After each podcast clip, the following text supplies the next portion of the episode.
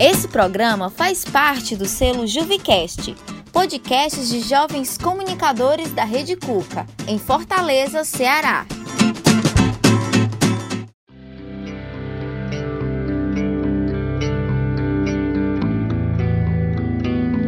Trajetórias. Histórias de jovens que tiveram suas vidas mudadas pela Rede Cuca.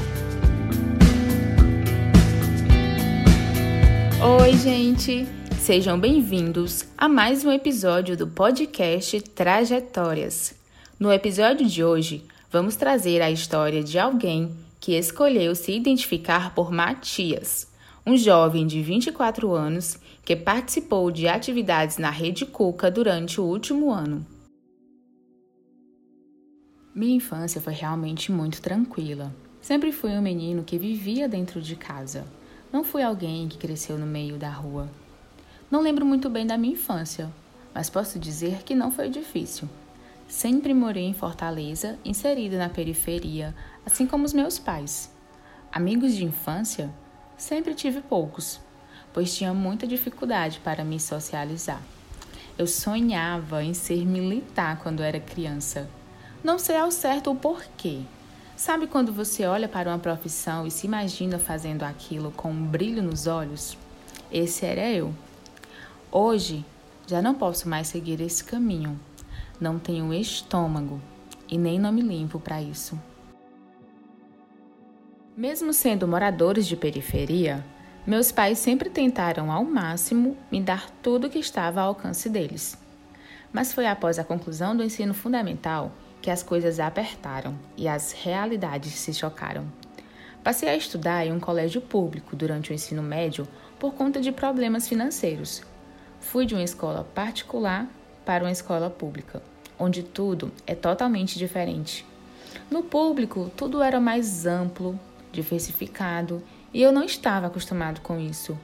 Quando eu bati de frente com esse novo, tive que lutar um pouco contra preconceitos internos. Isso mexeu muito comigo, pois são duas realidades diferentes. Foi através dessa escola pública que consegui meu primeiro emprego. Entrei como jovem aprendiz em uma farmácia no final do meu ensino médio. Foi uma oportunidade incrível.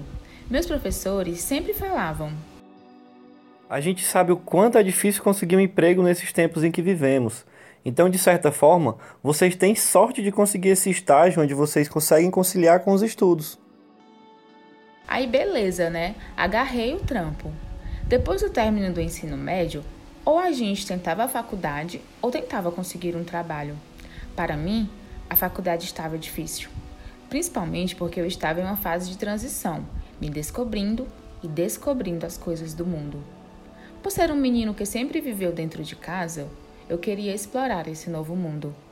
Passei mais ou menos um ano como jovem aprendiz, me enturmei e em 2017, após concluir o ensino médio, eu fui efetivado.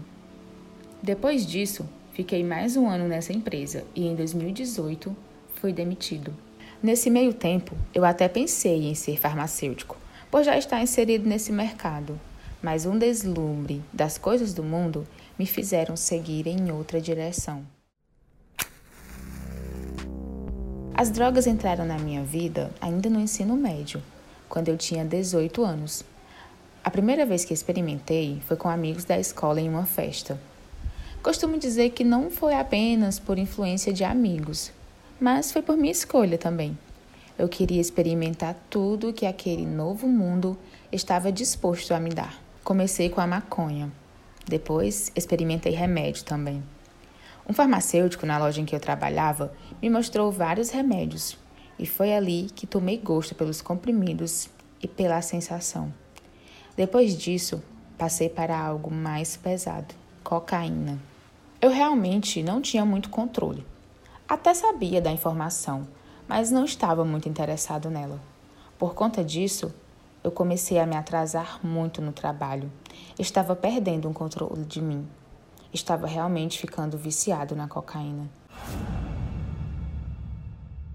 Tudo começou a desandar cada vez mais na minha vida em geral depois que fui demitido. Eu me afastei de muita gente. O grupo que fazia parte na igreja, amigos, e até da minha própria família. Eu estava com a cabeça bagunçada, tinha discussões frequentes em casa, é, eu já não sabia mais nem quem eu era. Até cheguei a vender meu computador para comprar drogas. E aí já tinha uns conhecidos meus que vendiam drogas e a vida deles parecia ter aquela liberdade e autonomia prazerosa. Eles viram minha condição e não foi difícil convencer o chefe deles a permitir que eu vendesse também. Ninguém acreditou. E eu queria deixar isso em segredo, de certa forma, para que minha família não descobrisse. Eu achava que tinha que me envolver para ser alguma coisa. Estava perdido. Não tinha muita noção do que eu queria e acabei me envolvendo no mundo do crime. Certo dia, depois de uma discussão com minha mãe por causa da minha dependência à cocaína, eu saí de casa. Eu sou um cara muito temperamental e simplesmente não aguentei. Nesse tempo, eu já estava vendendo, mas, como eu disse, não queria colocar minha família no meio disso, sabe? Então eu meio que já estava me isolando e isolando minha família. Estava distante e queria só um motivo para sair de casa. Foi tanto que bastou só uma discussão para isso acontecer. Minha mãe não falou com palavras, mas quase saiu da boca dela a frase: pode ir para fora de casa. Só que ela não conseguiu. Então, foi eu quem disse: Precisa nem falar, não, viu? Já entendi. Deixa que eu mesmo saio.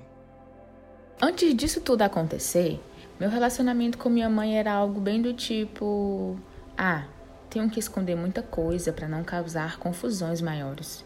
Eu pensava isso porque, para mim, nem a minha mãe poderia me ajudar. Ela nunca entenderia. E aí eu fui morar na casa de um amigo. E foi um momento em que me vi sem saber o que fazer. Falei com esse amigo meu, né? E aí, parceiro? E aí, mas tem como tu me ajudar aí só um tempinho?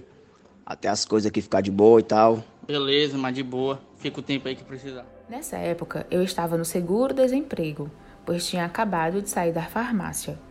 Lembro que fiquei uns dois meses na casa desse amigo, mas tivemos um desentendimento. Quando eu morava lá, ainda cheirava pó, e a própria droga fez a gente se desentender. Esse foi o momento que entrei de cabeça na venda das drogas. Em pouco tempo, comecei a levar jeito para a coisa. Eu sabia pegar as coisas rápido e era muito bom em conversar com as pessoas. Vender drogas é um comércio, pelo menos onde a gente mora, na periferia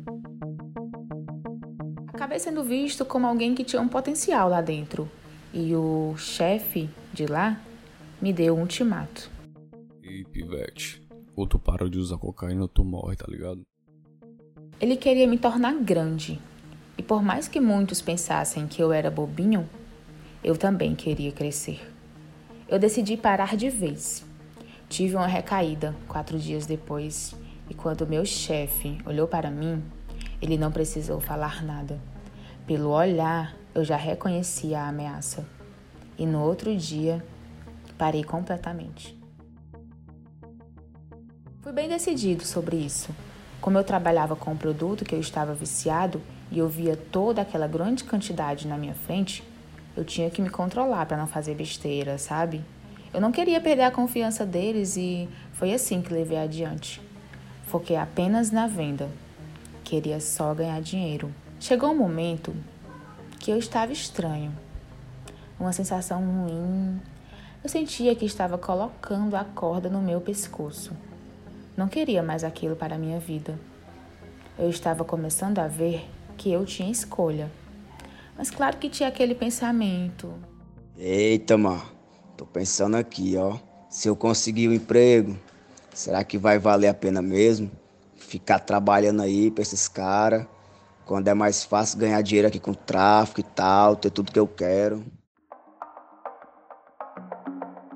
Eu fiquei com esses pensamentos na cabeça por alguns dias, sabe? Parecia até um aviso. Duas semanas depois, aconteceu. Fui preso. Eu estava lá, vendendo, como já era de costume, mas naquele dia eu também estava fumando maconha. Nós estávamos dentro de um terreno, eu e uns colegas. Aí eu fui pular o muro depois que, que acabamos, né, ali. Só que quando eu pulei, percebi que estava vindo um carro. Aí pensei, beleza, nada demais. Era um carro com um farol muito alto. Então não percebi que atrás desse carro tinha outro carro. E quando notei, já não tinha como escapar. Era a polícia. A viatura passou na mesma hora em que pulei o muro. O policial olhou para mim, eu olhei para ele. Eu não ia correr, mas acabei correndo porque na hora fiquei muito nervoso, o que piorou a situação. Apesar disso, eu não tinha nada, não estava com droga nenhuma nas mãos. Mas ele meio que já sabia que eu era suspeito de alguma coisa, sabe? Por eu ter corrido. Ele começou a fazer muitas perguntas e a me pressionar com tapas e chutes. E em questão de minutos, por ser muito ingênuo e ainda inexperiente, eu acabei entregando onde estavam as coisas. Aconteceu assim, tá entendendo? Foi flagrante. Quando saí da prisão, só tinha a casa da minha mãe para ir, pois não tem outra casa.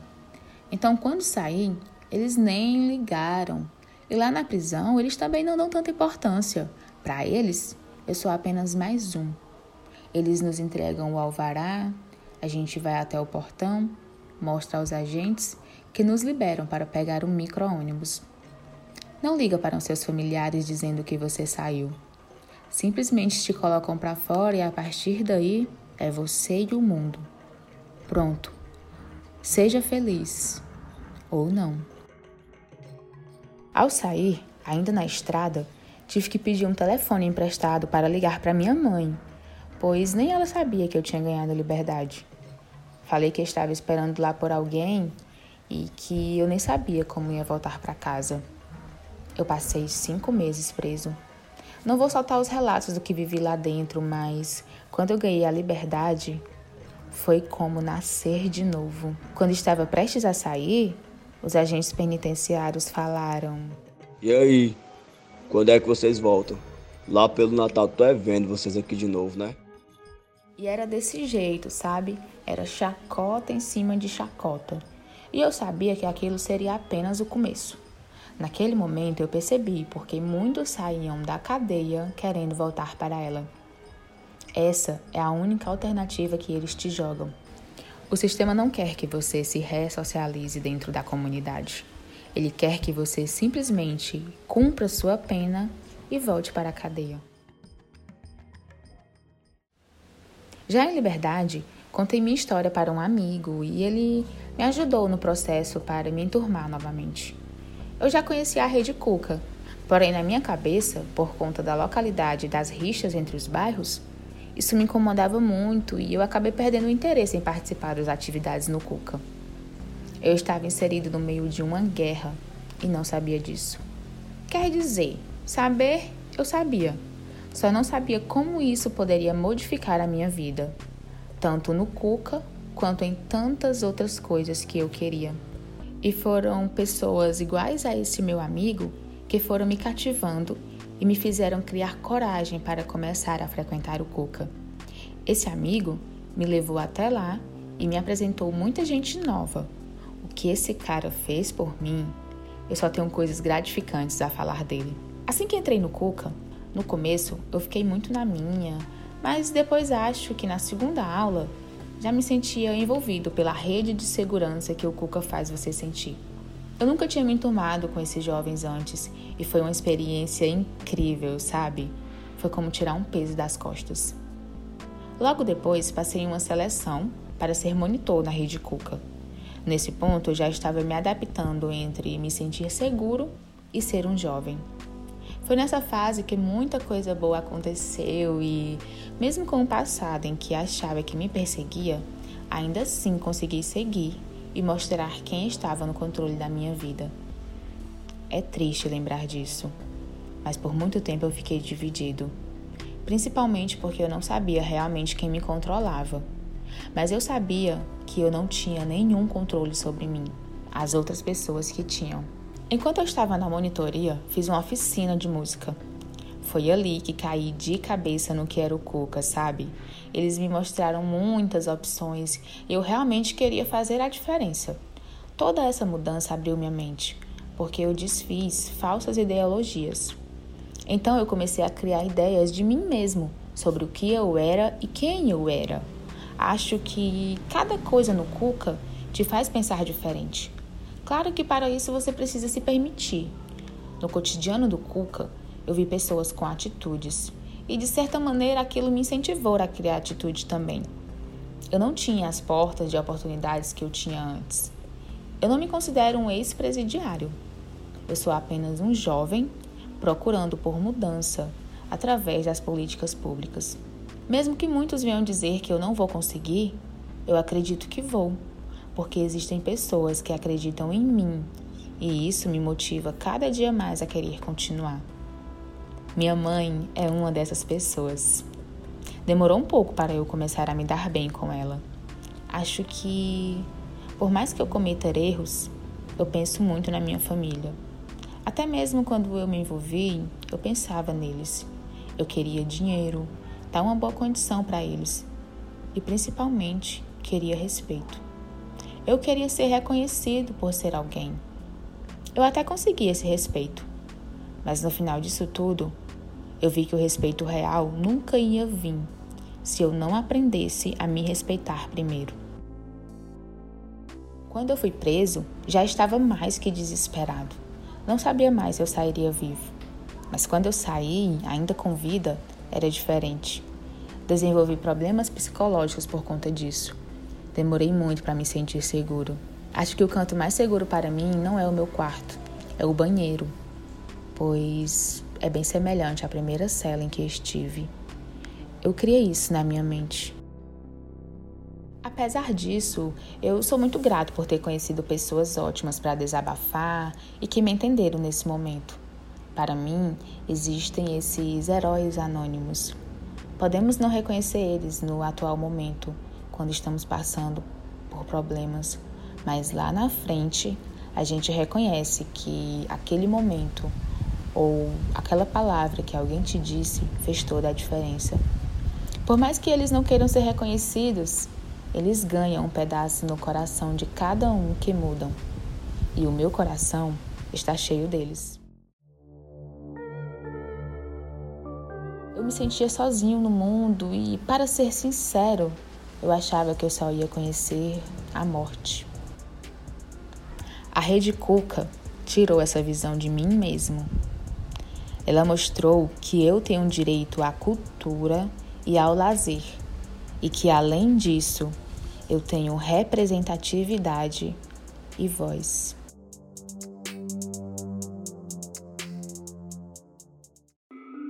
Produção: Kelly Martins e Stephanie Silva.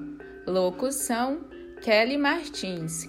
Com participação das vozes de Gabriel Vasconcelos, Fábio Júnior e Dídio Teorga. Edição de áudio: Nadila Góes.